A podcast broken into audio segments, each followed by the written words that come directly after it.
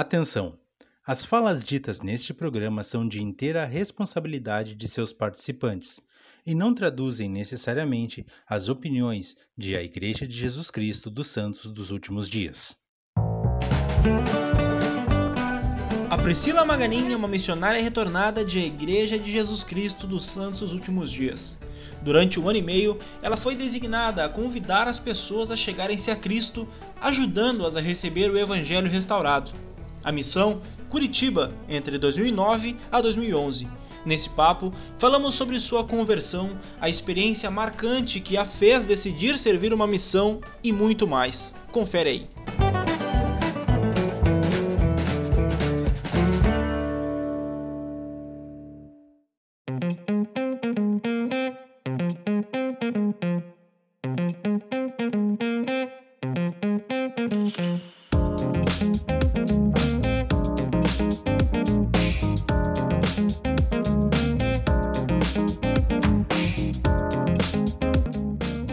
Todos bem-vindos. Esse é mais um episódio do Plano Alternativo. Como sempre, é uma alegria poder contar com a audiência, com a ajuda de todos vocês nesse podcast, que agora também é um canal do YouTube e que tem ajudado tantas pessoas, como temos recebido tantos feedbacks positivos a respeito disso. Muito obrigado mesmo, mais uma vez, por estar conosco aqui. E hoje, para começar, ou melhor, como sempre, começando dessa forma, o Júnior vai nos apresentar a nossa convidada de hoje. Boa noite, Júnior. O que, que nós temos para hoje? Boa noite, Christian. Tudo certo? Hoje nós temos a Priscila Maganin, ela que serviu na missão Curitiba entre 2009 e 2011 e está aqui para bater um papo muito bacana conosco. Tudo bem, Priscila? Como é que tá? Tudo ótimo. Uma honra. Muito grata pelo convite. Muito bom.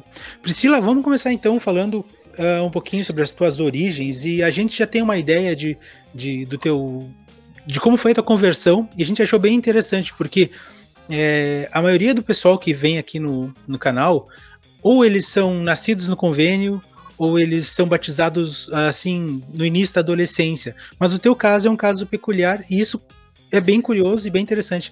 Conta para nós como é que foi o processo da tua conversão, como o evangelho chegou para ti. Então, vamos lá. Quando eu fiz 18 anos, que eu fui trabalhar na CIA, ele foi meu segundo emprego de carteira assinada. Eu comecei a querer pesquisar mais. Eu ia todo meu intervalo, eu ia na Saraiva para ler sobre tudo que é doutrina e religião, sabe? Do Umbanda, o Espiritismo, as derivações, as derivações do Espiritismo, é, sobre a maçonaria, né, Rosa Cruz, enfim. Eu estava querendo, porque eu estava tentando encontrar respostas. Por quê? Eu até então me considerava espírita, porque o espiritismo ele te dá algumas respostas que outras religiões não te dão. Eu sempre tive sinto muito, né, e muito respeito aos católicos, mas desde criança eu tinha aversão ao catolicismo, né? Eu não conseguia entender como as pessoas achavam aquilo verdade.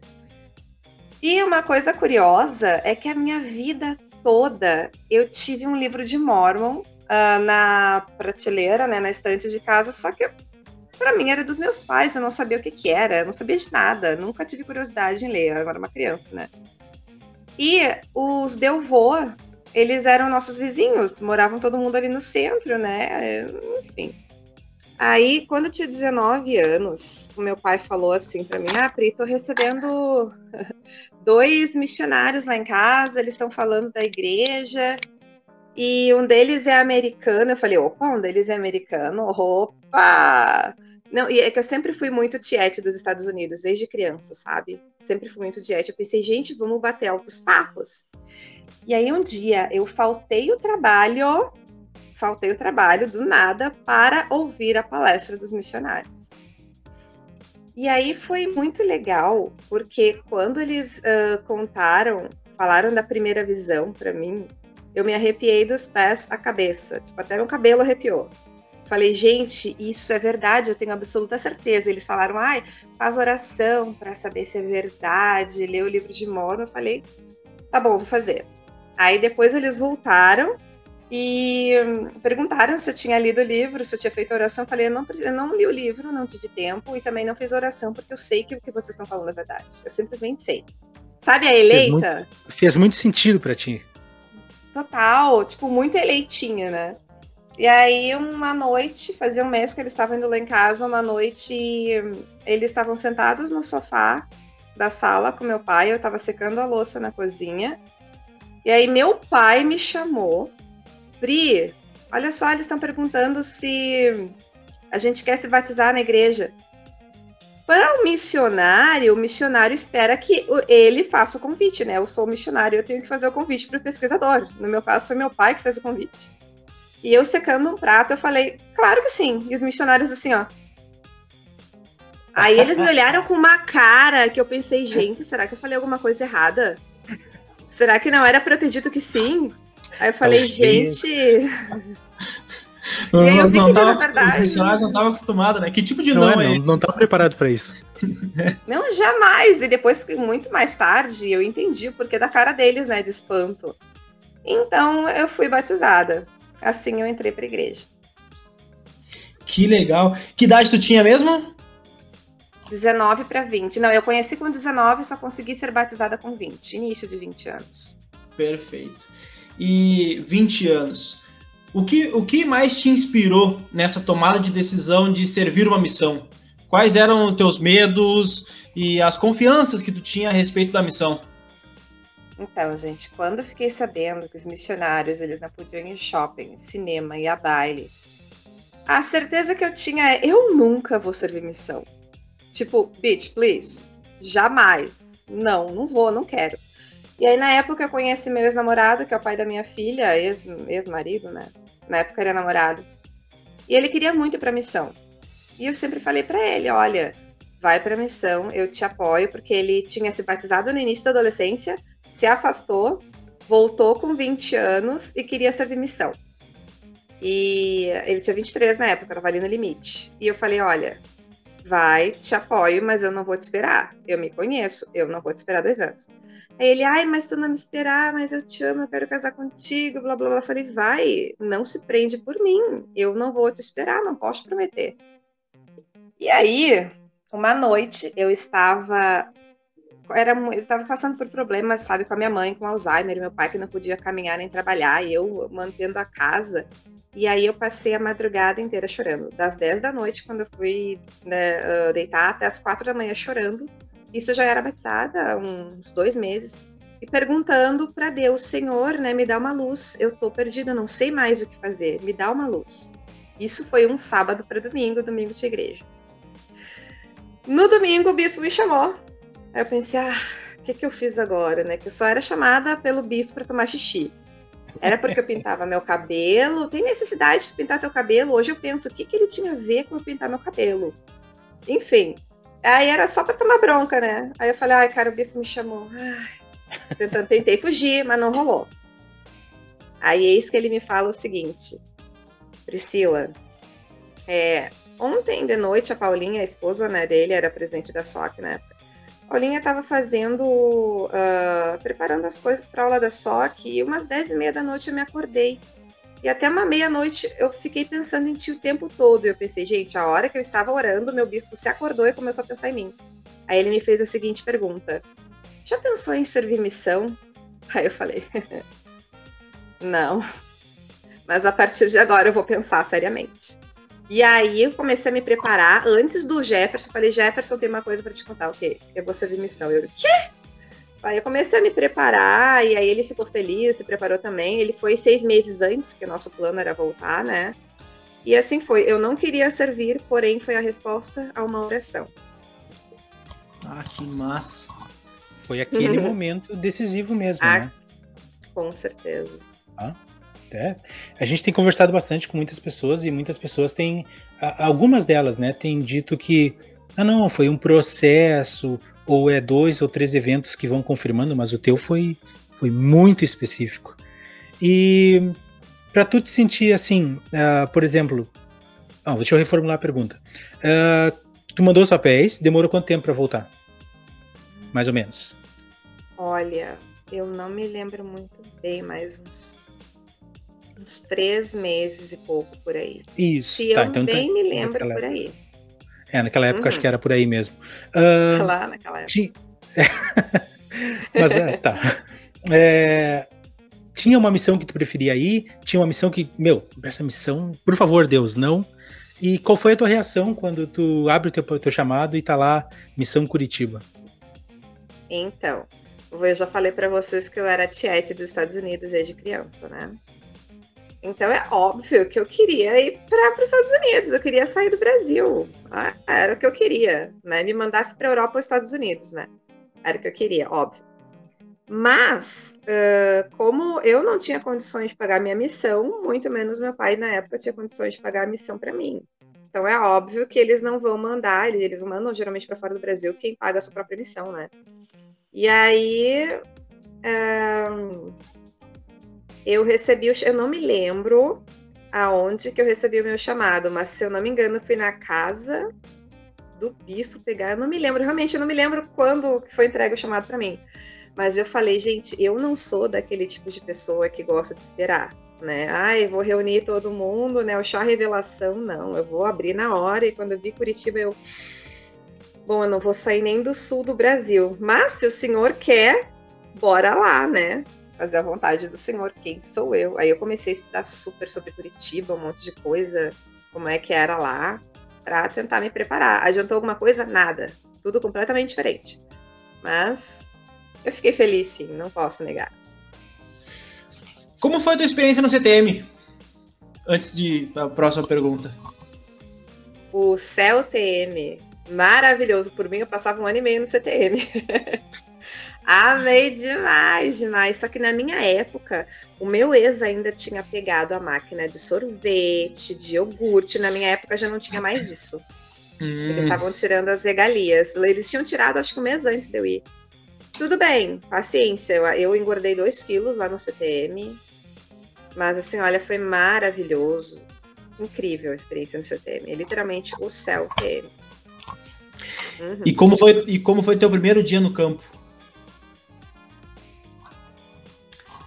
Primeiro dia, na verdade, uh, eles designaram né, as áreas e eu saí com 22 graus de São Paulo e uma blusa fininha. Cheguei em Curitiba 11 graus, chovendo. A gente teve que caminhar um monte até a ala, onde seriam designadas as áreas.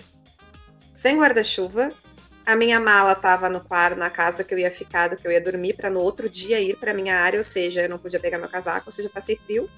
Peguei chuva, a gente foi dormir, era uma meia-noite e pouco, porque a gente ainda foi fazer uma lição com as meninas, com as cíceras de Curitiba. Eu fui pro interior, então assim, a primeira noite em si não foi praticamente nada. Agora, a primeira noite na minha área, primeiro dia de, na minha área foi tenso, porque eu tinha uma expectativa. Curitiba, uma cidade bonita, uma cidade uh, de gente bem apessoada, e eu fui pro interior, do interior. Fui pro interior do interior, ou seja, estrada de chão, sabe? Bairros pequenos, anda quilômetros na BR. E aí, uma noite, assim, ó, quando eu acordei, no primeiro dia, eu, eu acordei chorando e perguntei, cara, eu não preciso estar tá aqui. Eu não preciso estar tá passando esse frio, esse perrengue, né? Eu, eu pensei, cara, será que eu volto para casa? Eu falei, não eu nunca neguei desafio na minha vida, eu vou ficar. Foi difícil, os primeiros três dias foram tenebrosos para mim. Mas eu falei, agora já era, tô aqui, eu vou ficar. É, um problema que acontece é que quando a gente vai, acho que acontece com muitas pessoas, quando a gente vai para a missão, tá, tá, lá o nome da missão, né? Missão Curitiba, Missão São Paulo Leste. Quando eu recebi São Paulo Leste, que eu pensei, cara, eu vou ensinar na Paulista. Né? Então eu tava, tipo, ah, ganhei a vida, né? ganhei esse jogo aqui. Aí quando eu cheguei lá, Guaianazes, cara, onde eu não podia trabalhar depois das 5 horas porque o PCC da, tomava conta. Então eu acho que é bem, por, bem por aí, entendeu? Que tu tá, do que tu tá comentando. Às vezes a gente se ilude um pouquinho, né? Claro. Exatamente. Por, isso que dizem que não é bom criar expectativa, né? Que a gente não se desilude muito. É, é melhor se surpreender do que se decepcionar, né? É, Exato. Exato. Tá, e aí depois disso, depois desses três dias, como é que foi tua primeira semana, tua primeira transferência na missão? Olha, a primeira semana eu tava meio que me adaptando ainda. A gente estava numa casa com quatro sisters, né? A minha mãe era considerada a melhor sister da missão. Eu pensei, olha, vou aprender bem, né? E eu vou. Olha, primeira semana eu acho que a gente caminhou mais que ensinou. Então, esses primeiros três dias, né, que eu, eu pensei muito, fico ou vou. E aí depois eu tava assim com fogo nos ossos para ensinar. Não teve depois do, a partir do quarto dia de missão, não teve mais um alto e baixo para te falar como é que foi a primeira semana, sabe? Mas as Mas pernas e... ficaram bem fortes. E a... e a, adaptação, por exemplo, é, é muito diferente a missão a missão Curitiba, é muito diferente do Rio Grande do Sul, ou, ou seja, as palavras do Paraná é diferente do Rio Grande do Sul? Ótimo, muito bem abordado. Não, a, primeira, a primeira noite que a gente estava em Curitiba, antes de ir para nossa área, que a gente foi ensinar com a Cícera de lá, estava de noite e eles estavam tomando chimarrão. Até então eu não, não me lembro se eu sabia ou não, mas eu fiquei, poxa, que legal, eles tomam chimarrão em Curitiba. Tomam chimarrão em todas as áreas que eu servi. A galera, assim, olha, é fã do chimarrão. E me doeu no coração não poder tomar, eu não encontrava lógica, sabe? a, a cultura é extremamente parecida. E eu não encontrava. E eu sou viciada em chimarrão. E aí, o meu ex, que você estava servindo em Campinas, além de tomar Coca-Cola, eu não gosto de Coca-Cola, eu não tomo refri, então Coca-Cola para mim, whatever.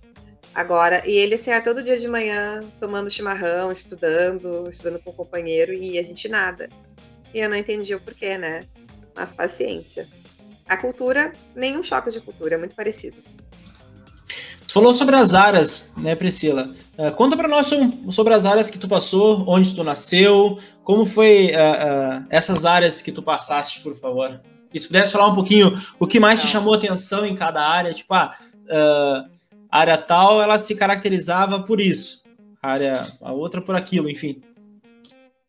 Então, uma coisa que eu acho interessante é que Deus, Deus conhece o nosso coração, né? E eu acho que Pai Celestial pensou, tu tá indo com muita. Como é que aquela palavra não é arrogância, mas sabe, sabe quando tu acha que tu vai arrasar? Uma prepotência muito grande. E uma, uma leve prepotência. Acho que Pai Celestial tu tá achando que tu tá com uma leve prepotência que tu vai arrasar em Curitiba porque tu sabe falar bem. Vou te mandar pro meio do nada. E aí foi meu primeiro choque, né? Eu comecei numa área lá em Ponta Grossa. Uh, o, a parte central de Ponta Grossa, que reúne vários bairros, é bem legal, bem ok, sabe? Tipo, tem tudo. E os bairros que a gente passou, que é, foi meus, foram meus primeiros seis meses naquela área, acho que foi a bom sucesso, se não me engano. A gente percorria muitos pequenos bairros distantes, sabe? Todos estrada de chão, a gente chegava vermelha, porque ela estava vermelha em casa. Hum, foi algo, foi uma lição, uma lição de humildade para mim né, essa primeira área. Aí depois eu fui transferida, ainda em Ponta Grossa, fiquei acho que total de um ano em Ponta Grossa. Fui transferida para para o centro de Ponta Grossa. Eu amei. Estou num apartamento, não estou numa casa, estou num apartamento alto, com vista legal, cheio de loja. Adorei. Uh, foi bem interessante. Depois eu fui para Quitandinha, uma cidade minúscula também, estrada de chão, quase muito bonita. Quase fronteira com Santa Catarina. Ah, foi a área mais difícil, assim, sabe? A gente, mais difícil porque praticamente a cidade inteira já havia sido ensinada. Foi uma área que eu fiquei, se não me engano, foi três meses que eu fiquei duas transferências lá e a gente só teve dois batismos porque todo mundo já conhecia Sistre, sabe? E a gente pegou, a gente batizou gente que já estava sendo ensinada. E aí mudou, nós mudamos de presidente de missão. Comecei com o presidente Araújo, depois a gente foi para o outro presidente norte-americano. E eu mandei um e-mail para ele, presidente, será que eu poderei ter a oportunidade, né, durante essa missão de servir em Curitiba? Aí ele me transferiu para Curitiba na próxima transferência porque eu pedi. Senão eu acho que eu não ia servir em Curitiba. E aí eu amei. Achei Curitiba fantástico. Peguei uma área maravilhosa, com muita gente eleita de coração, assim,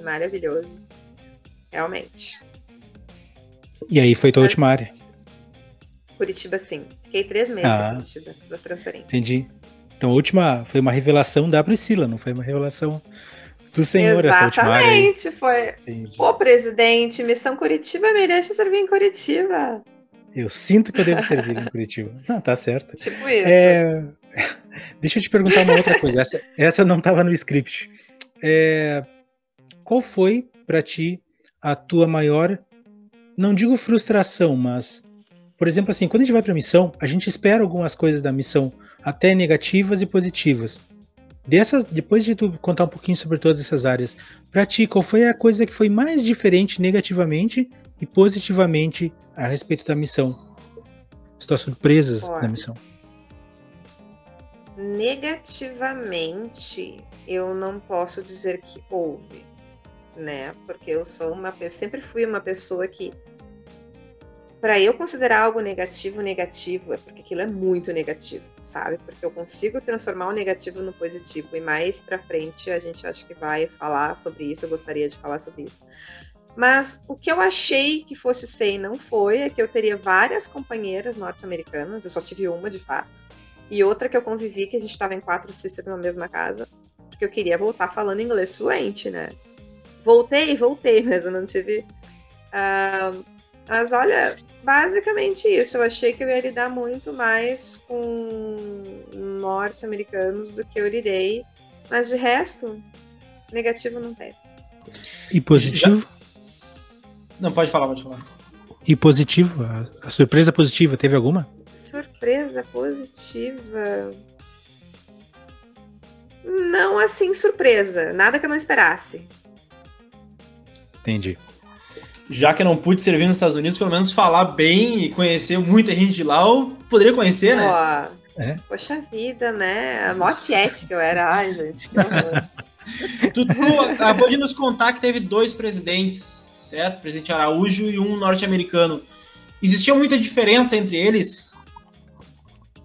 Então, eu já cheguei, né? Quando eu cheguei na missão, todo mundo falava, por exemplo, Araújo é bravo, ele é muito rigoroso, ele é muito isso, ele é muito aquilo, então eu já tava assustada.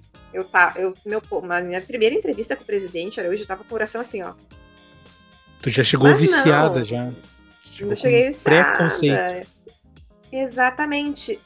Só que a minha maturidade como uma menina de 20 anos, né, e como o respeito à hierarquia que naquela época eu tinha, hoje eu questiono tudo naquela época, se o, pô, o, o assistente do presidente, o meu líder de zona, falou que ele é rígido, eu vou acreditar, sabe? Amém.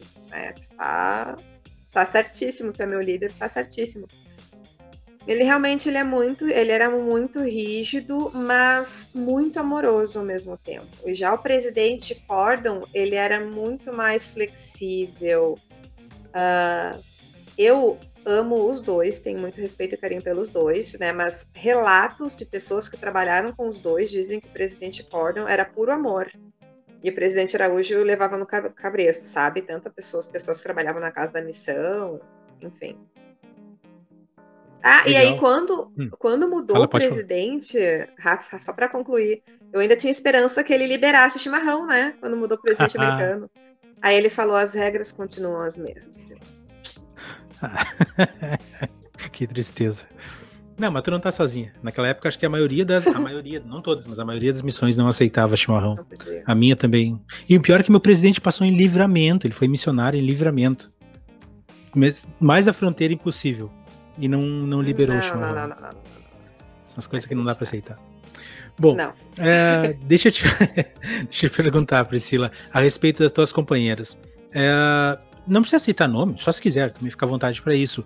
É, quais são as principais experiências ou quais são os principais aprendizados que tu teve com as tuas companheiras, inclusive é, pelo fato de tu ter servido mais com brasileiras do que com americanas? Então, uma coisa muito interessante, sabe? E outra, cara, eu digo, sério, o Pai Celestial, ele me pegou pela mão, sabe, com, com a missão e falou: é isso aí. É, todas as sisters que eram mais temidas e detestadas da missão foram minhas companheiras. Todas aquelas que tu já chega, já ficam falando, ai, que ela é isso, que ela é aquilo, é insuportável, que não dá, não sabe trabalhar, é briguenta.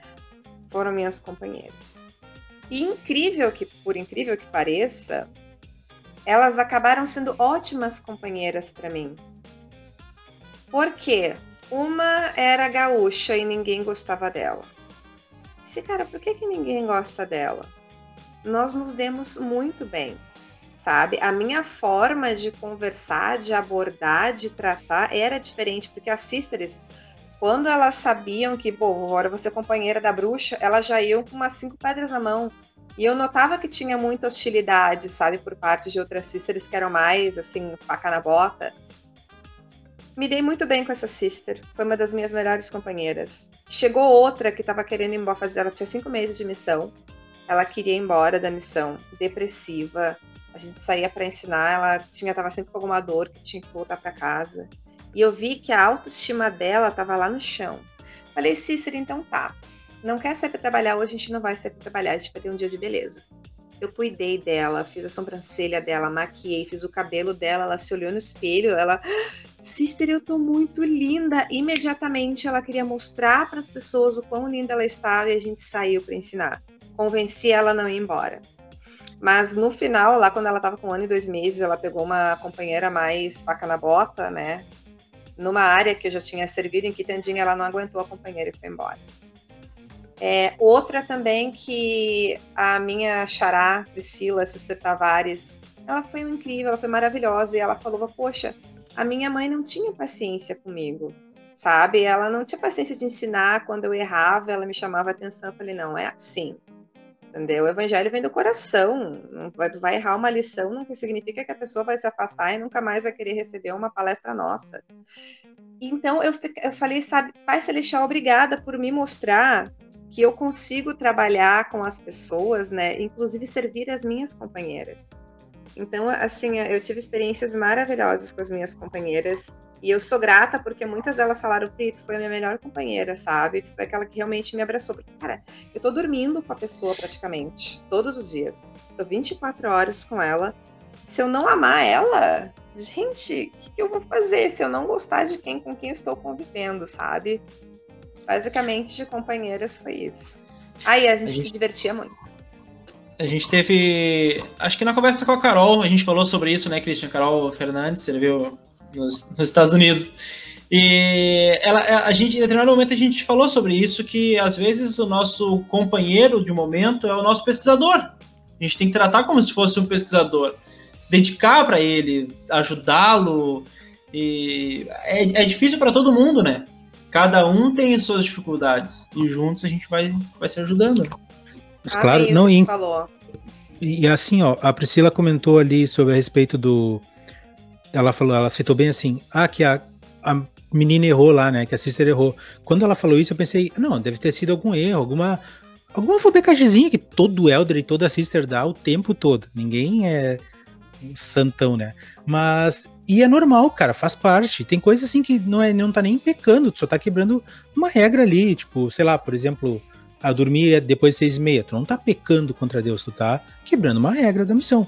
É bem diferente. Oh, Mas mesmo assim. Essa regra eu sempre tentei quebrar, nunca consegui, viu? Essa de dormir até mais tarde. As companheiras não deixaram. Não, mas então, mas aí a questão que eu tava dizendo é porque, tipo, uma, quebrar isso é uma coisa normal, que claro, se a gente pudesse policiar, a gente policia, mas é muito assustador, eu acho que pelo menos muito assustador, assustador quando uma sister briga com outra, ou um elder briga com outro, porque errou uma lição.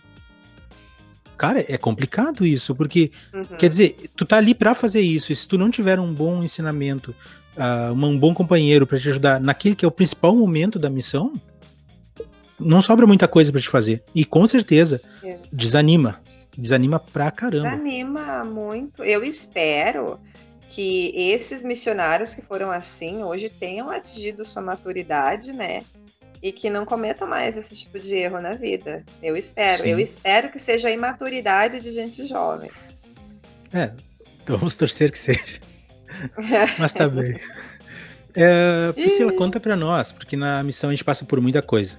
Então, conta para nós uh, uma experiência que tu lembre, que tu guarda com carinho, porque ela foi bem espiritual para ti, e também uma experiência que tu considere bem engraçada que tu viveu na missão. Então, eu andei pensando bastante nisso, né, quando eu recebi o roteiro, porque eu realmente. Como eu não, eu não, não lembrava de muitas coisas, né, mas duas que foram espirituais, uma delas, eu estava com a minha mãe, e a minha mãe, como eu disse, ela era considerada a melhor sister da missão. É... E aí ela, a gente estava numa área que a gente não estava conseguindo ensinar ninguém. A gente pensou, não, a gente vai ensinar naquele bairro e ninguém estava nos aceitando. Aí ela parou, ela fez uma oração, né? Eu orei com ela, mas foi ela quem proferiu a oração para que nós achássemos alguém. Aí ela sentiu que era para bater na casa tal. Ok, a gente bateu na casa tal. Uh, e fomos recebidas, né? A gente deu a primeira lição, só que a gente tinha só um livro de Mormon. E a gente tinha o costume de, se não der para entregar o livro de Mormon, na. Isso era coisa da missão, inclusive. Durante a primeira palestra, não fala do livro de Mormon. E fala do livro de Mormon quando tiver ele para entregar para a pessoa. Ok. Só que eu vi, eu senti o espírito tão forte durante a primeira lição. Aí a primeira parte da lição ela que ia falar e a parte do livro de Mormon eu que ia falar. Quando chegou na parte do livro de Mormon, a minha companheira pensou: agora a Pri vai encerrar, né? Vai encerrar a palestra. E eu não. Eu comecei a falar do livro de Mormon. Quando eu falei do livro de Mormon, minha companheira me olhou meio que me fuzilando de canto. E a pesquisadora e a família dela, assim, ó. Vocês são os Mormons, a gente estava procurando vocês há tanto tempo, eu não acredito. Aí pronto. Sério. Uh, e aí foi maravilhoso, porque realmente a oração dela deu certo. E, a, e foi uma coisa muito conjunta, porque ela orou para achar a família. E eu senti que eu deveria falar do livro de Mormon mesmo sem ter um livro para entregar para elas naquele momento. E eles eram uma família muito humilde, muito humilde. Eles não tinham dinheiro para ir para a igreja. E eu tinha cinco reais comigo só, cinco reais comigo. E a passagem de ônibus era baratíssima lá. Eu sei que cinco reais, não me acho que era um e pouquinho a passagem na época. Eu sei que eu dei os cinco reais para eles irem na igreja no próximo domingo. Aí eles falaram, e a gente vai com certeza. Aí a minha companheira, tu é louca, ninguém te falou que tu não pode dar dinheiro para pesquisador, que isso é proibido, tá nas regras, não era para ter falado do livro de Mono. Eu falei, mas, sister, tu viu a reação deles? Era assim para ter falado. Aí levei o xixi, aí foi pro presente missão, que eu dei dinheiro, falei, azar. Dei dinheiro, dei dinheiro. No outro domingo foi a família toda pra igreja, e um mês depois estava todo mundo batizado. Então, essa experiência, assim, olha, foi, foi fantástica. Acho que uma das vezes que eu mais senti o espírito na missão. E a outra foi interessante, porque muitas vezes a pessoa acha que, ah, isso não é nada, mas para mim foi muito interessante. Eu não sou de julgar. Eu detesto pessoas assim julgadoras. E querendo ou não, eu percebia que muitos missionários, eles já vinham de uma cultura de julgar. Por exemplo, estava com a minha companheira um dia lá em Curitiba, estávamos a uns 5 metros da pessoa, a gente começou a ouvir sister, um homem gritando, né? Ô oh, sisters! E aí a minha companheira olhou para trás, viu que era um homem maltrapilho, virou com medo. E ela falou, ela, me, ela se enganchou no meu braço e falou, Sister, vamos. Eu falei, não, ele tá chamando Sister, vamos ouvir. Sister, vocês o que vão almoçar lá em casa no domingo agora? Que bom conhecer vocês, vocês são novas, né? Aí, ó, viu? Não julga. Aí a gente passava por alguém bêbado e falava, nossa, elas falavam, né? Como é que pode ficar, não tem vergonha de ficar bêbado no meio da rua? Eu falei, Sister, o que será que tá passando na vida dessa pessoa que levou ela a se humilhar desse jeito? de estar bêbado, passando vergonha no meio da rua. E teve uma vez que nós estávamos na rua, minha, com minha filha e eu, lá em Curitiba, e uh, tinha um cara bêbado, ele veio alto, se aproximando da gente, mas bêbado, bêbado, bêbado, assim, quase caindo. Com uma garrafa de gacha, sei lá se era cachaça, vodka na mão, e tá vindo na nossa direção. A minha companheira queria o que fazer o quê? Fugir, né? Esse louco vindo na nossa direção. Gente, ele se ajoelhou na nossa frente, começou a chorar e começou a falar o seguinte: Eu sei que o livro de Mormon é verdadeiro, eu sei que Joseph Smith foi o profeta da restauração, E a gente. Esse, esse cara serviu missão. O cara bêbado começou a prestar testemunho na nossa frente, tipo, no meio da rua. Sabe? A gente tentou ensinar ele depois, mas a mulher dele não quis. Ensinar não, tentar trazer de volta para a igreja, sabe? Porque ele tem Sim. um testemunho. Claro. Ele caiu na vida, mas ele tem um testemunho, enfim. Experiência espiritual, essas duas que eu me lembro mais. E tu tinha feito outra mas... pergunta. Ah, se tem alguma experiência engraçada. Ah, é, várias. Conta uma. É porque eu sempre fui meio espuleta, né? É... é engraçado, deixa eu ver. É, na verdade é engraçado para mim, não vai ser engraçado assim para vocês. Mas um P-Day, eu. E não foi com pesquisador também, foi num P-Day. A gente estava brincando de fazer surpresas, né? Uma fazer surpresa para outra, para companheira. E eu saí do quarto vestida de homem. Eu fiz cavanhaque em mim, eu fiz, né, sobrancelha, eu estava um homem. Aí a minha companheira que estava me filmando, ela começou a tremer o, a câmera fotográfica, ela não conseguia parar de rir. Aí depois eu ah. Chega aí eu voltei. Né? Não, ela não conseguia rir. Aí eu voltei vestida de sister com a cara de homem. Eu tenho essas fotos, gente. Eu mostrei essa foto minha de homem pro meu ex ano passado, ele não reconheceu. Ele não tinha reconhecido. Manda pra nós quando e a gente aí... fizer o, a thumb. A thumb do vou dar essa. Claro. Nunca. Eu posso ser muito chantageada com essa foto. Só que bem na hora, a gente morava na, na casa dos fundos de uma irmã. A irmã bate. E a minha companheira tinha ido no banheiro. Pá. E eu tive que atender. Não dava. Ainda bem, ainda bem eu que tava, tava com... vestido de sister com a cara de homem. Imagina se fosse trajado de Elder. Ixi. Nossa. Ah. Bom, gente, eu só sei que eu não sei a eu não sei imitar a cara que a irmã fez. Só sei que eu acho que eu fiquei vermelha da cabeça aos pés. É, enfim, eu não sei para onde que foi essa história. Mas foi maior constrangimento, assim, que eu tive na missão. Na outra semana ela foi transferida de emergência. É, exatamente. Todo dia. É. Todo dia. Tá Ai, que horror. Priscila, uh, relata para nós sobre o teu último dia como sister. O que aconteceu? Quais foram teus sentimentos? O que, que tu fez no teu último dia de missão? Meu último dia de missão. Um, na verdade, o último, o último dia foi interessante. Hum, a gente não fez nada, não, a gente não ensinou, a gente só se reuniu na casa do presidente. Até então estava normal. Quando eu entrei no avião, começou a bater. Bater aquele sentimento, assim. E. Quando eu desembarquei, eu pensei, gente, sério que eu tô indo agora pra estaca pra tirar minha plaqueta pra deixar de ser sister. Aí tá, eu não queria. Aí eu cheguei lá, o presidente destaca apressado, ele nem queria saber, porque tem aquele padrão, né? Conta duas histórias espirituais que teve. Mas eu vi que ele tava com pressa, ele não tava nem aí pras minhas histórias. E eu toda emotiva, querendo contar as minhas histórias, sabe?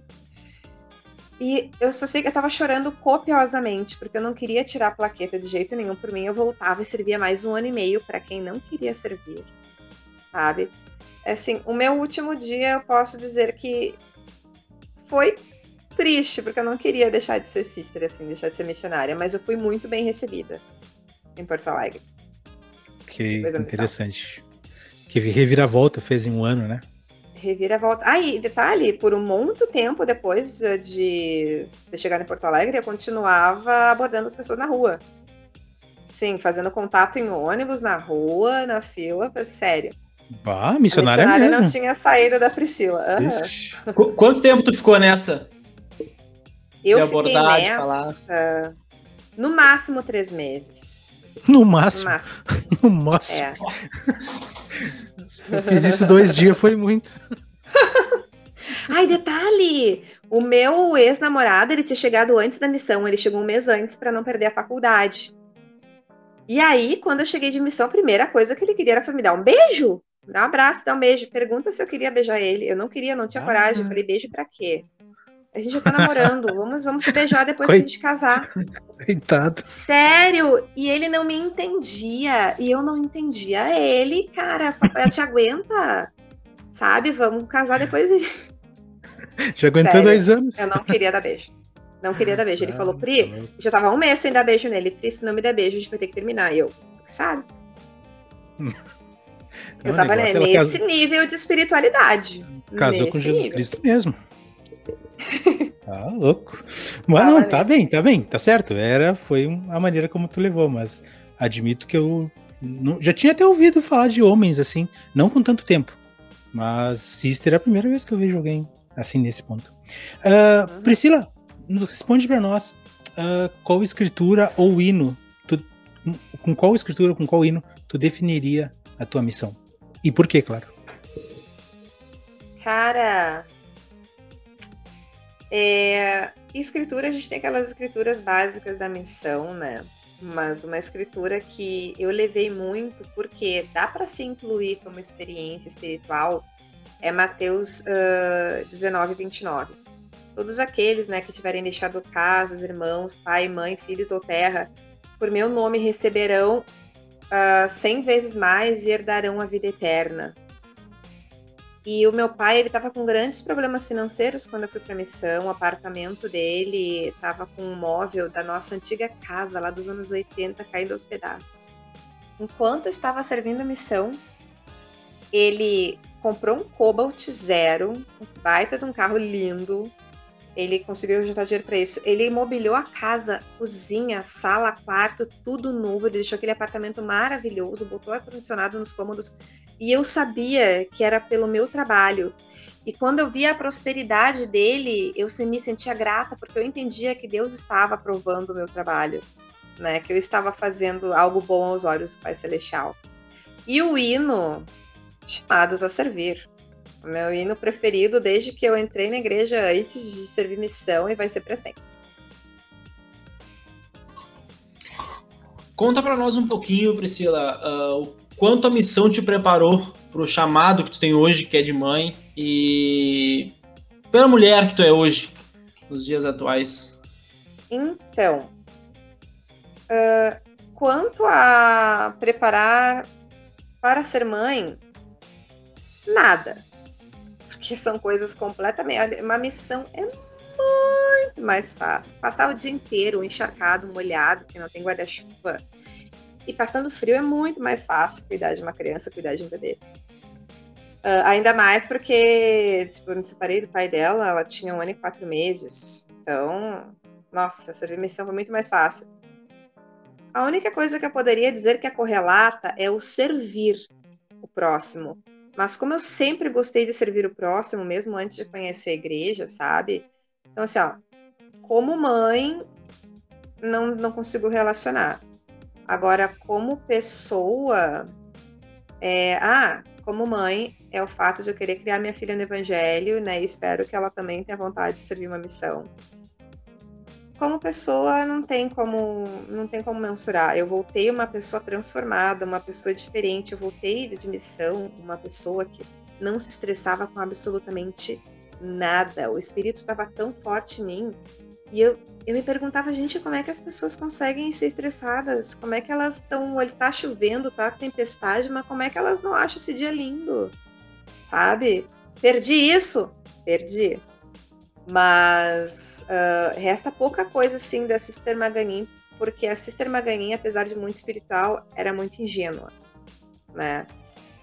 Mas basicamente o fato de ponderar e não se estressar, sabe? Com as coisas, porque quem escolhe se estressar ou não, a situação tá ali. Eu que escolho o que fazer com a situação. E a missão me ensinou isso. Legal. Sabe que, bom, claro que Instagram não é, ele não reflete por exatidão a vida de uma pessoa. Mas eu, eu te acompanho no Instagram há algum tempo e eu te sinto muito assim, good vibes, sabe? Tá sempre passando uma mensagem positiva para as pessoas. Uh, Obrigada. Não é uma coisa negativa, né? Aquela, eu, eu não lembro de alguma postagem tua, algum story teu com, tipo, muito na bad, uma coisa assim, sabe? Então, eu acho que isso é interessante. E eu, eu acredito que a gente traz um pouquinho, sim, da missão de sempre esperar por não pelo melhor, mas para que algo melhor vá acontecer pra gente. Não sei se tu enxerga diferente ah, isso. Não, com certeza. É, eu tive muito. Eu, eu, assim, eu jamais exponho os meus problemas nas redes sociais, né? Tanto que agora eu vou fazer um. tô fazendo meu novo Instagram, porque o que eu quero fazer profissionalmente eu trabalho em casa. Trabalho com marketing digital, com investimento. E trabalhar em casa me dá uma liberdade de poder ter mais tempo para minha filha, né? De fazer as coisas que eu gosto de fazer. E eu quero trabalhar mentorando pessoas, eu quero ajudar pessoas a se encontrarem, sabe? Então, o servir, ele nunca vai sair da gente. Eu vou ser paga para fazer aquilo que eu amo fazer, eu quero transformar vidas. Então eu jamais vou poder falar, eu posso contar a minha história, mas nunca de uma maneira positiva, na, perdão, negativa nas redes sociais. Me vitimizando, sabe? Reclamando, jamais. Exato. Não, e tu, se tu passar algo negativo na, numa rede social, tu não vai conseguir passar, é, levar para a pessoa uma positividade. É bem simples, né? Exato. Ela não vai ter como olhar para ti e dizer tipo, nossa, que bom que ela tá triste, eu vou ficar assim que nem ela. Se a gente quer passar não, algo jamais. positivo, tem que ser Com positivo. Certeza, mas pior é que perfil de gente negativa lota. Tem. Dá tem. muito rio. Que as pessoas adoram saber da desgraça dos outros, né? é verdade. com certeza, com certeza. Tá bem. Então, uma das últimas perguntas, então, Priscila. Na tua visão, hoje, como foi a Sister Maganin? Nossa, Sister Ou quem Maganin. foi a Sister Maganin? Uma sister diferenciada, porque eu não tinha vergonha de me meter no meio dos elders. É, sabe aquele negócio, ai, não chega perto dos elders, se separa, não pode, posso. Presidente que venha falar comigo. É, super brincalhona. Ah, consegui servir as minhas companheiras, além dos meus pesquisadores, com muito amor. E acredito que o que eu pude fazer de melhor né, eu fiz. De acordo com as minhas possibilidades e a minha mentalidade da época. Se tivesse que dar uma nota de 0 a 10. Ai, de 0 a 10, 9. Boa, boa. Essa é uma pergunta padrão que a gente faz para todos os nossos entrevistados, que tem surgido muito efeito e que nós faremos para ti também. Qual conselho tu daria para uma moça que está em dúvida entre servir ou não uma missão? Esse acho que é um bom ponto. Então, se já orou, se já sentiu que é para ir, vai na dúvida.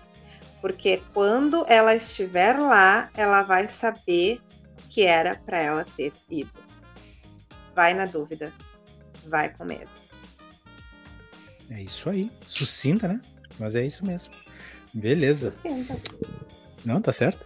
Uh, Priscila, então agora, pra gente finalizar, a gente vai pra parte das perguntas rápidas, que são perguntas que a gente não manda para ti, mas que é, também são padrões. Gente, é perguntas que a gente sempre faz pros convidados. Em outras palavras, são perguntas para fazer um pouquinho de Discord. Eu sei que tu não é da Discord, mas a gente vai te colocar numa, numa saia justa aqui. Será? Vamos ver, vamos tentar. A ideia é essa. Vamos lá. Uh, quem foi a tua melhor companheira na missão? Sister Dutra. Oh, Maravilhosa. Não, não, escorregou, tá bem. Ela é da onde? Hum, ela é do interior de São Paulo. Ela ah, falava bem assim, porta. Ela falava, uhum. mas por quê? Então, isso, esse jeito dela de falar cativava muitas pessoas. E pensa numa sister light. Tudo tá bom, tudo bem. Fechava contigo. Fechava comigo. Perfeito. Uh, qual a melhor área que tu passou na tua missão? E por que também? Centro de Ponta Grossa e Curitiba. Ah, peraí, peraí. Peraí, peraí, peraí, peraí. Tem duas áreas aí. É, é uma só. É uma ah, só. É uma... é uma só. É bem discórdia mesmo. Exatamente. Que eu tenho certeza uh... que alguém de lá vai escutar essa, essa entrevista em algum momento. Centro de Ponta Grossa. E por, por quê? quê? Porque eu aprendi muito lá. Eu aprendi muito com pesquisadores, aprendi muito com os membros da igreja e eu cresci. Foi o meu maior momento de crescimento como missionária, espiritual como missionária. Bacana. E a área mais difícil? E por que também? Tu comentou, né, antes, a área mais difícil. A primeira área. Bom sucesso lá em Ponta Grossa. Achei que ia ser quitandinha. É, exato. Não chegou a ser. É que eu já tava calejada, né? Na época lá em Quitandinha. É, talvez se Quitandinha fosse a tua primeira. Nossa. Tô voltando. Teve, teve, muita sinceridade na, na expressão dela agora no nossa, né? Dela. Nossa. nossa.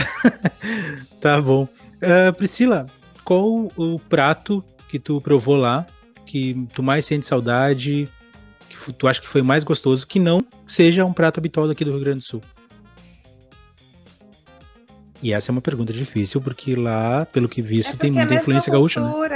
É, totalmente são as mesmas coisas. Eles não têm nenhum prato, um prato diferente lá?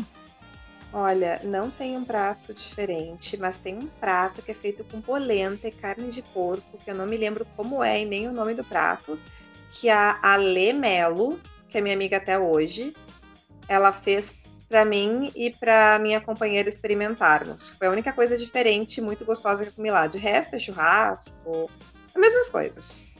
Legal. Teve algum prato, alguma comida lá que não desceu? Ou que, tipo, desceu só pra fazer bonito ali pra irmã, pra não, não ficar de mal com a irmã? Todas, na todas as comidas desceram, né? Eu não sou chata pra comida. Só uma vez que teve bife de fígado que eu não comi, porque não é porque eu sou chata, eu realmente não consigo. Se eu engolir um bife de fígado, ele vai voltar no mesmo momento.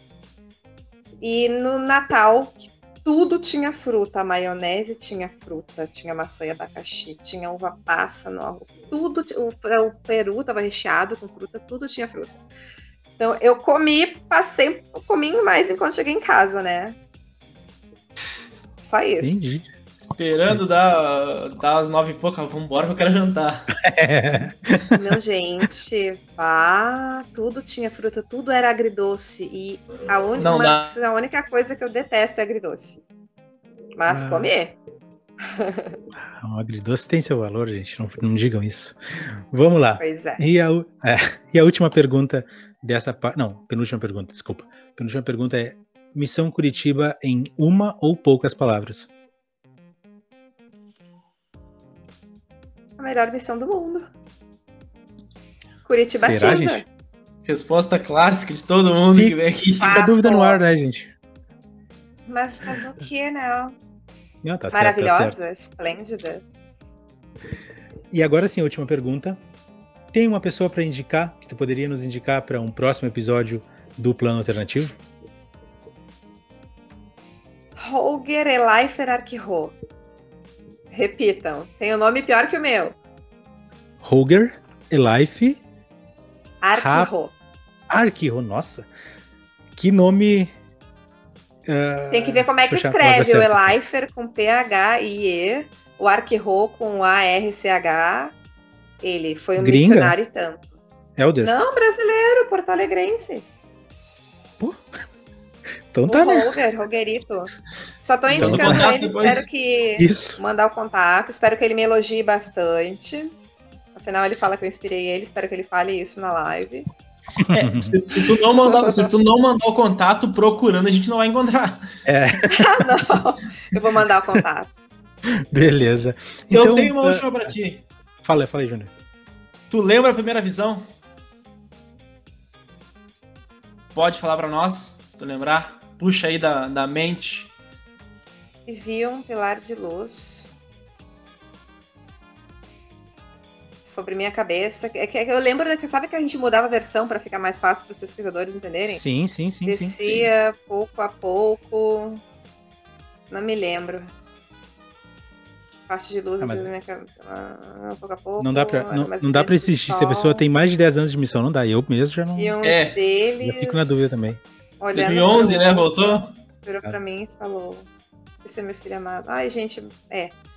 Tranquilo, tranquilo. Ou, hein? Deveria ter dado uma olhada, hein?